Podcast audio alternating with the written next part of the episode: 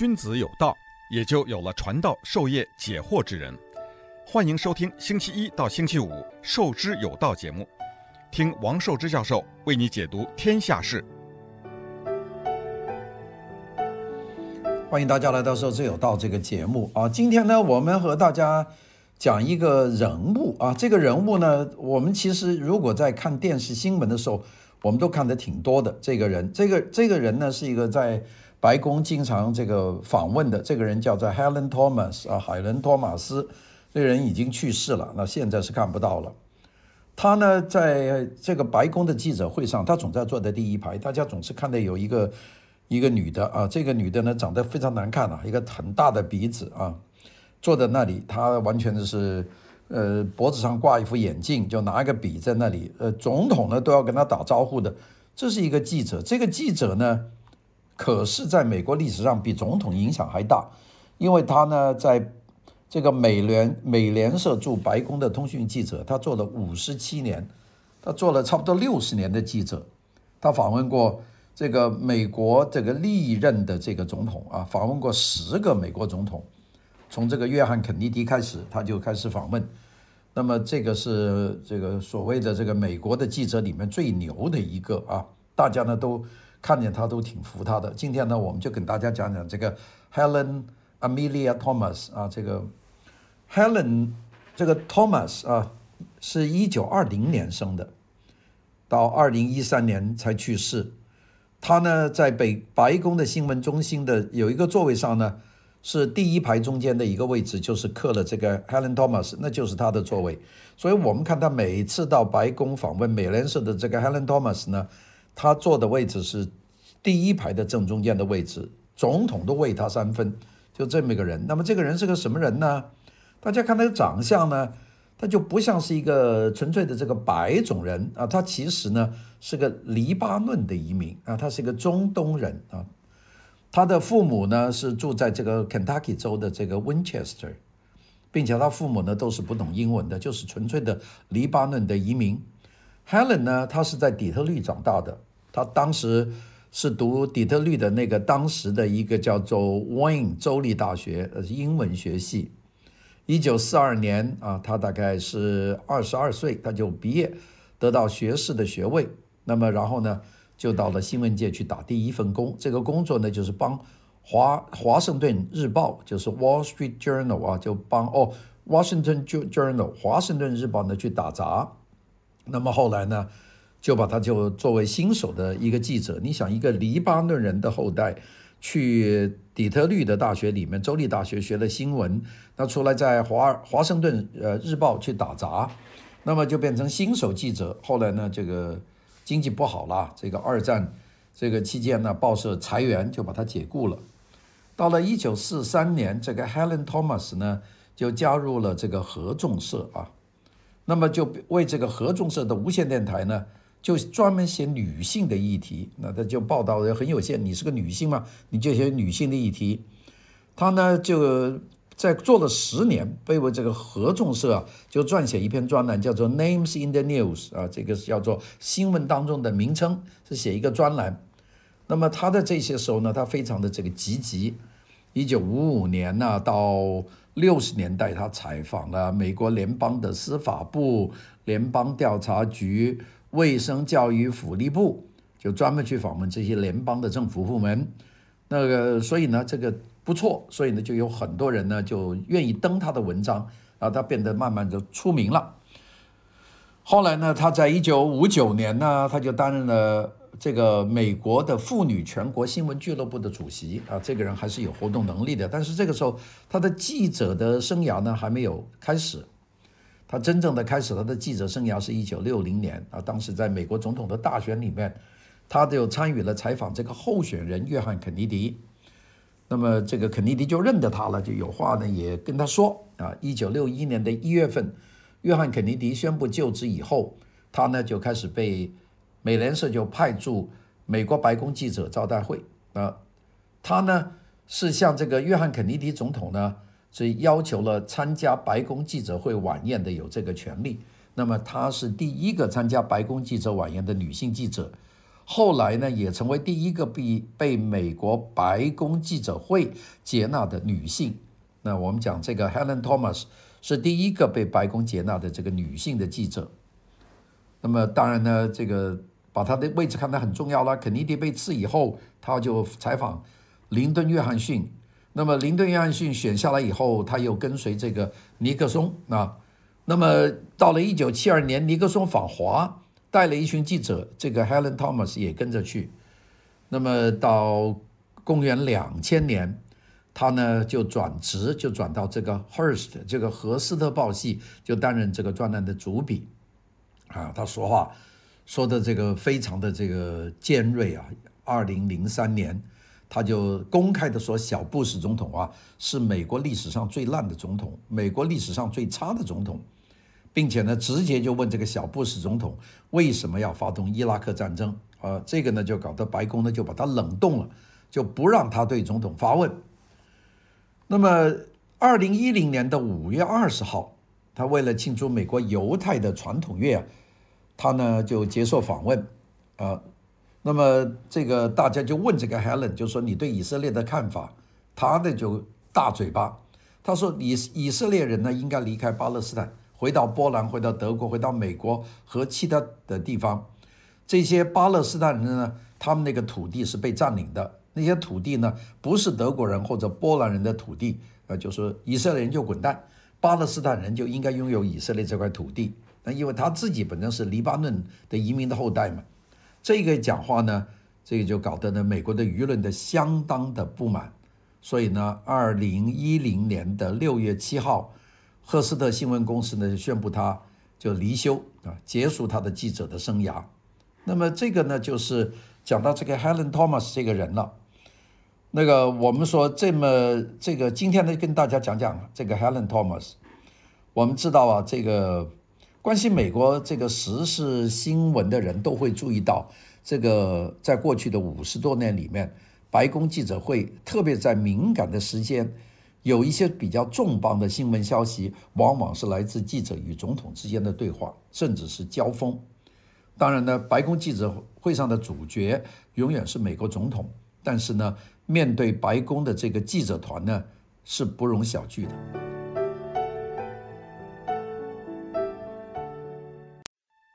君子有道，也就有了传道授业解惑之人。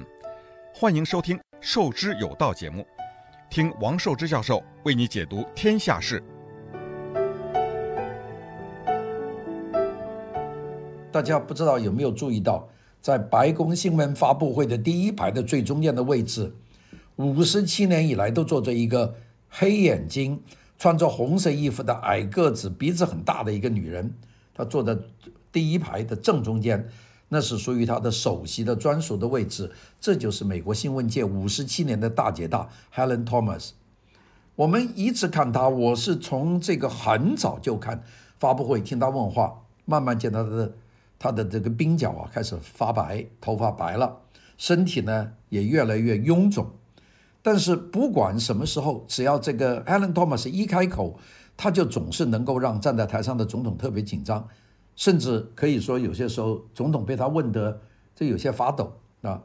那么这个总统他到底有这么大的威力吗？那今天呢，我们就用一点点时间来讲讲这个 Helen Thomas。我们很少讲记者，但是我们来讲讲这个 Helen Thomas。Helen Thomas 呢，如果讲他这个在新闻界工作呢，他差不多七十年啊，七十年，他到一三年才去世嘛，他这个。四十年代就已经从政了，就做了这么多年，所以很多人说她是新闻界的第一夫人。她从肯尼迪一直到奥巴马，她和前后十任美国总统打交道，经常是单刀直入的向他们发起质问。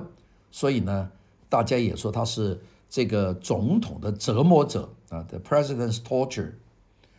一九二零年，海伦·托马斯生于肯塔基州的一个黎巴嫩的移民的家庭。家里呢有九个孩子，他是排行老七。他的父母呢连英语都不会讲，移民到美国，没读过什么书，但是呢非常看重孩子的教育。这个 Helen 呢从小呢就对文字有一种特殊的感情，十二岁小小年纪，他就立志呢就要成为一名记者。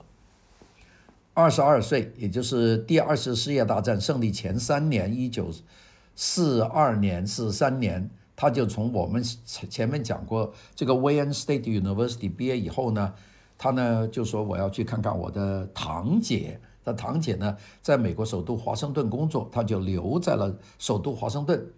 第一份工作呢，就是《华盛顿日报》啊，或者叫做《华盛顿每日新闻》，叫 Daily News，Washington Daily News。他就在那个报纸打杂。那么他呃开始接触记者，那他呢就想凭自己的努力成为报社记者，但是呢又赶上了一九四三年的报社大裁员，他一个新人还没有来得及展现自己的能力呢，就被解雇了。但是呢，这个他并没有受到这个挫折。一九四三年，他就离开了华盛顿每日新闻报，就进了美联社，那么显示才能。我们讲起来也有很奇怪，一九六零年以前呢，女记者是不允许参加白宫记者招待会的。Helen 呢，就由于这个问题呢，就向当时的总统呢肯尼迪表示抗议。他说：“如果我们不能参加，你也不应该参加。那那有什么道理呢？呃，男女平等嘛。”随后呢，肯尼迪就答应了他的要求。一九六一年，当时的 Helen 呢就进了这个男记者的领地，成为第一个加入白宫记者团的女记者。那一年，Helen 呢只有六，这 Helen 已经四十一岁了。后来呢，他还被这些记者选为白宫记者团的团长。我们可以翻来看看他的那些讲话，他的风格非常的强硬、直接、犀利。他总是第一个或者第二个向总统提问，而且问题呢一向非常的尖锐，甚至可以说有些刁钻。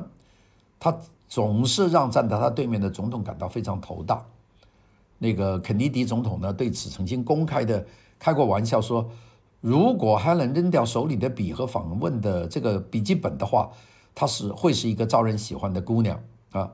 据说美国前任总统 Jimmy Carter 一见到 Helen 起身提问呢，就显得不自在，并且呢，演员出身的这个 Ronald Reagan 里根总统呢，一听见他问话就把头低下，紧张的就好像参加论文答辩一样。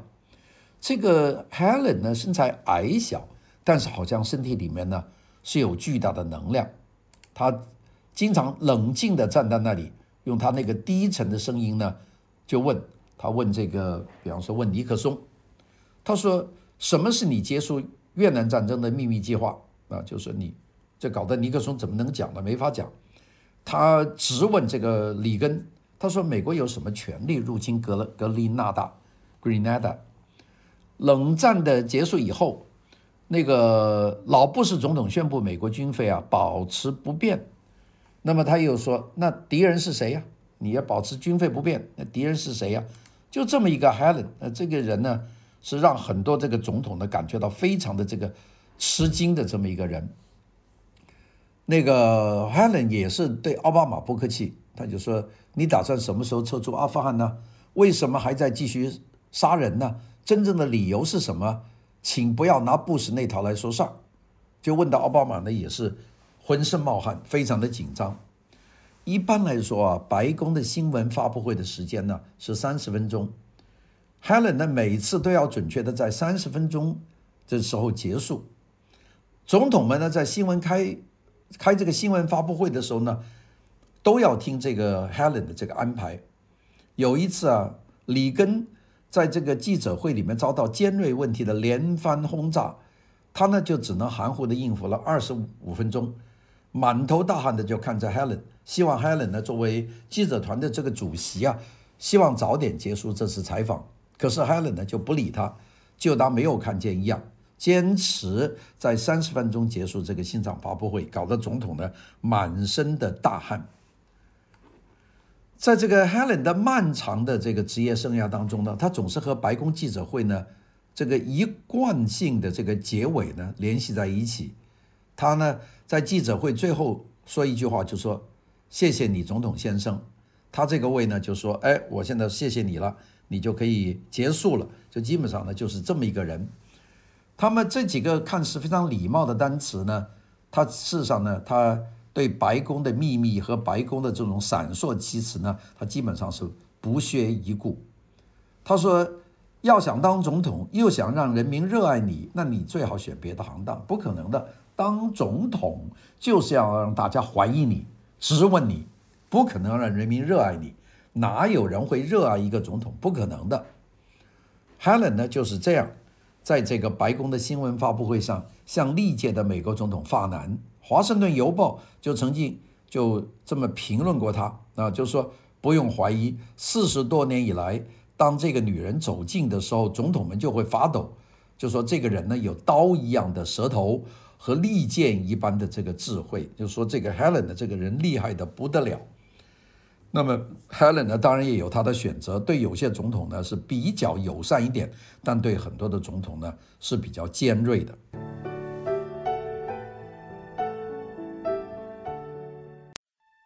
君子有道，也就有了传道授业解惑之人。欢迎收听《授之有道》节目，听王寿之教授为你解读天下事。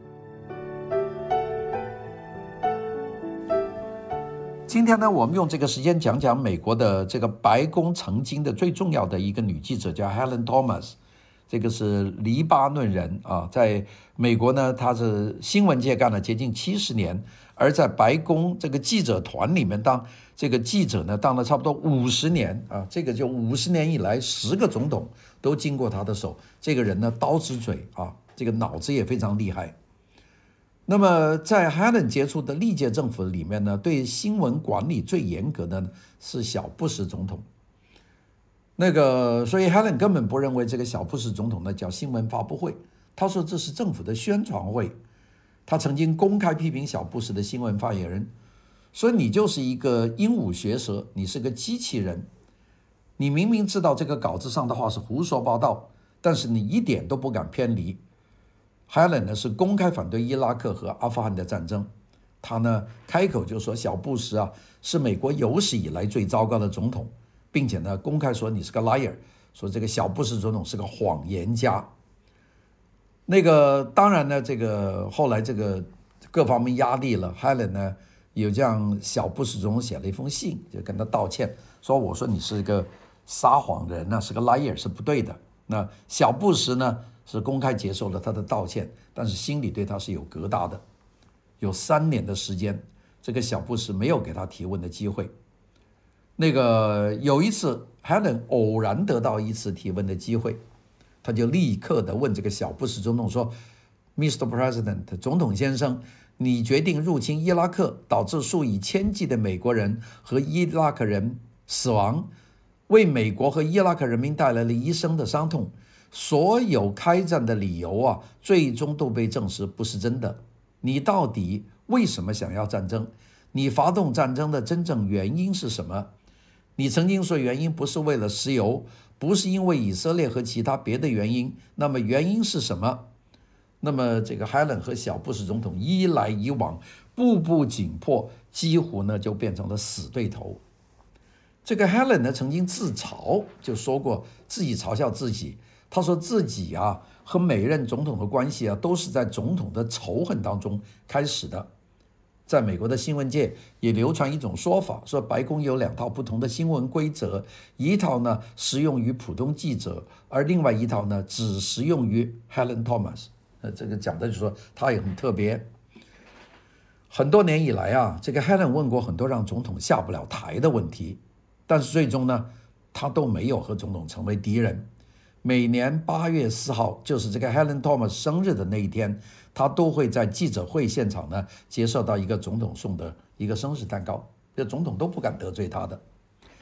一九九五年，Helen 呢七十五岁的这一天生日，当时的美国总统克林顿呢送他的生日礼物呢是给他十五分钟的独家专访，那个。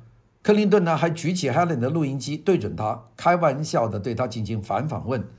呃，这个克林顿问他：“托马斯小姐，这么多年以来，你听了这么多位总统闪烁其词、语焉不详的这个访问，你是怎么忍下来的？”那么这个真是给面子给足了。二零零九年，当时的总统托马斯，呃，这个奥巴马在白宫新闻发布厅和 Helen 一起呢庆祝了他的生日。所以呢，这个 Helen 呢，这个面子是有足的。谈到他自己在白宫的日子里面，Helen 曾经这样说啊，他说我很怀念那个时代，那个时候呢，记者可以近距离的接触到总统和他们的家人，与总统和白宫官员展开真正的交谈。记者会被这个林顿·约翰逊总统啊邀请到白宫楼上的家庭生活区共进午餐，或者呢和他们一起到牧场去骑马。记者呢还能在白宫碰到这个肯尼迪总统三岁的女儿卡罗琳。问他：“你爸爸在哪里？”卡罗琳说：“他爸爸正在楼上呢，光着脚在楼上发呆呢。”啊，所以说，在那些日子里面，我们是可以接近一位活生生的总统，可以看到他们的一举一动。啊，不过他呢，也和这个总统团呐的这些记者都感叹说，再也回不到以前的岁月了。这个他回忆当年早年，杜鲁门总统在早上。在散步，有一群记者和摄影师呢，如影随形。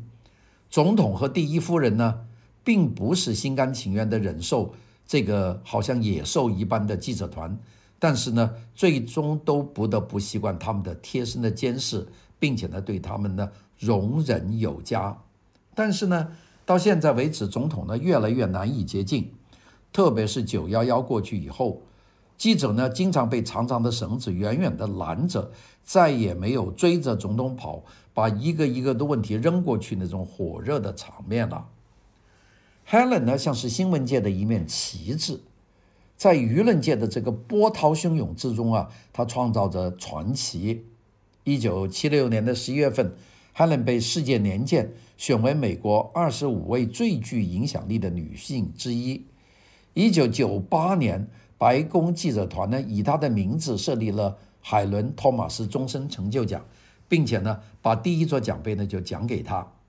一九九八年，海伦·托马斯呢获得了国际妇女媒体基金会的终身成就奖。这个人他的这个记录呢是没有能够有人打破的，就是海伦·托马斯了不起的记者。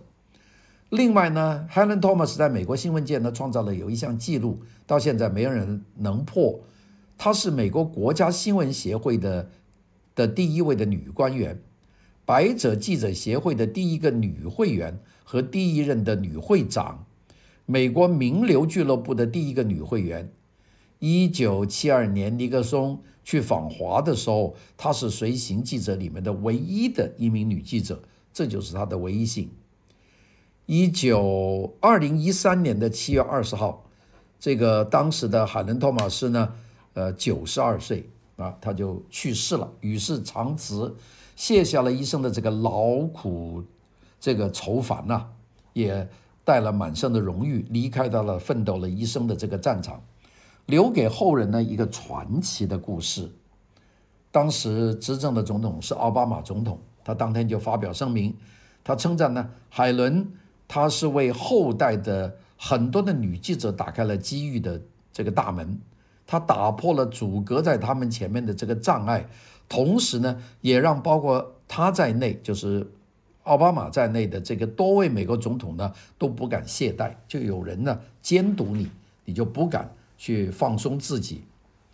作为一个女性新闻工作者的先驱呢，Helen 呢这个人呢是有一种过人的执着，也有强大的勇气，非常正直的立场和非常激情的权助。啊，用这些呢，他是表达了他的职业的良知，他呢赢得了广泛的尊重，甚至是崇拜。但是呢，他也招惹了很多的这个愤怒啊、毁谤啊。在七十多年的生涯里面，这个 Helen Thomas 从来没有惧怕过和怀疑过。他相信呢，自己呢始终在坚守新闻的最高的准则。他在自己的一个专著叫《民主的看门狗》啊。里面有一段话，那他就说：多年以来，我总有机会质问这个国家最有权力的公仆，就是美国总统。我承认，对于这个职位，我抱有敬畏，但是我不敬畏占据职位的那个人啊。他说我我对这个总统职位呢，我有敬畏，但是我从来不敬畏这个人是这个职位，因为我们的职责不是去敬仰一个领袖人有多么多么德高望重。而是不时地把这个美国总统呢搁在聚光灯下，看看他们有没有有负民众的信赖。这就是美国新闻的这个工作，就是对焦。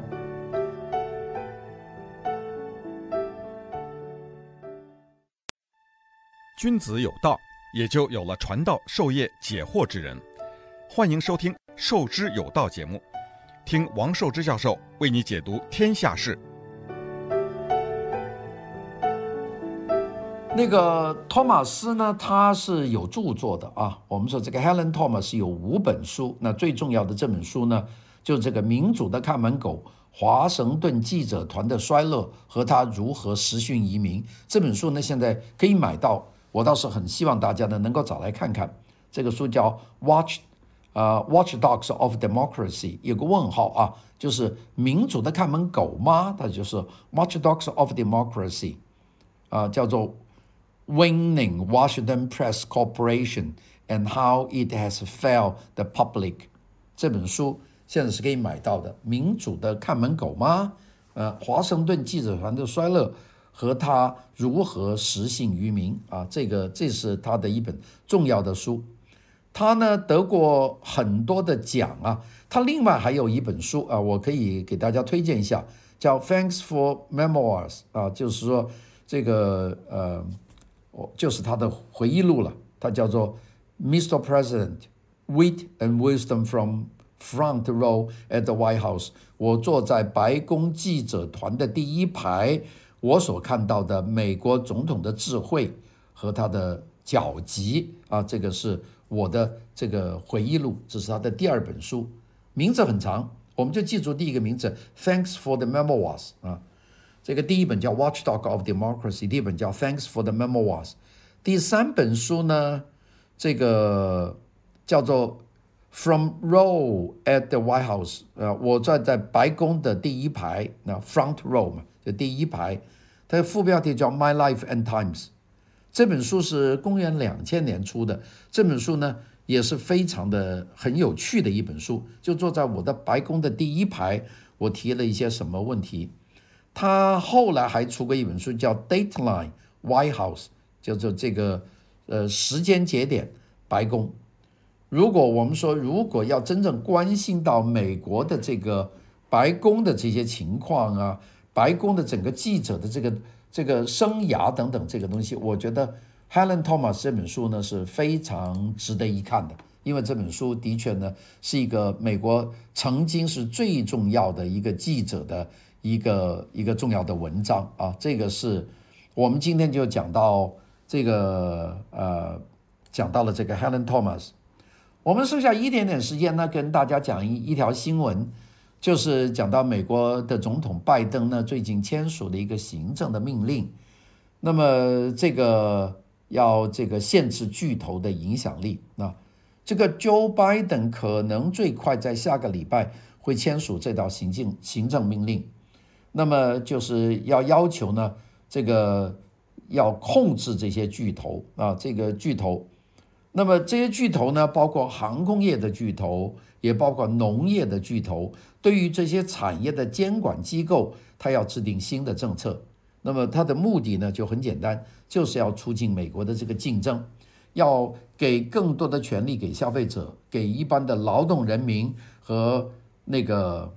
让这些人呢能够挑战大型的生产商。那美国这个国家一直呢是对这种大型的垄断企业呢是采取很多的限制的措施的。啊，我们有很多反垄断法。那么现在呢还有一条拜登要签署的新的行政命令。这个行政命令呢就会帮助美国的联邦的官员运用更多的手段处理美国的商业过度集中的问题。先前呢他们能够用的手法呢就是反妥拉斯法。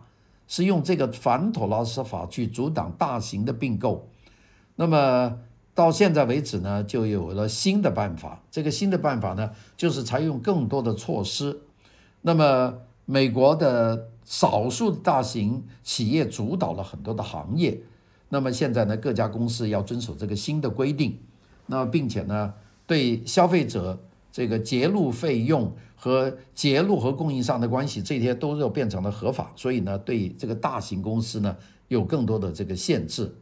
当然，到现在为止，就我们今天讲话，这个到七月一号了，这道行政命令呢还没有拍板，但是呢，就基本上可以肯定了，就是 Joe Biden 呢很快的就会签署，可能七月二十三号，下个礼拜左右他就会签署。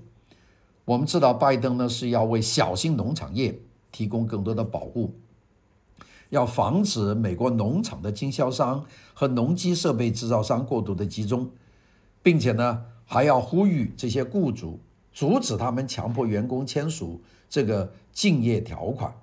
这些条款呢，禁止员工离职后到其他公司服务，这个呢也要取消。所以这条新的规定呢，对于美国的这个大型的巨头呢，会有更多的限制。那当然，这个文本呢。我们还没有看到，但是呢，我已经看到了这条消息。这条消息是六月二十九号在白宫发出来的。那么，如果这个消息呢是对的话，我估计不会有什么怀疑了。那美国的大型企业在下个礼拜会遭受到更多的联邦的这个法规的这个控制，使得他们呢会把更多的利益要让给这个消费者和让给中小企业。那么这个。应该说，就是一个非常良性的一个发展啊！对于垄断企业的打击，是能够使得美国的这个市场竞争呢更加的活跃啊！好的，我们今天呢就讲到这里，我们明天再见，谢谢。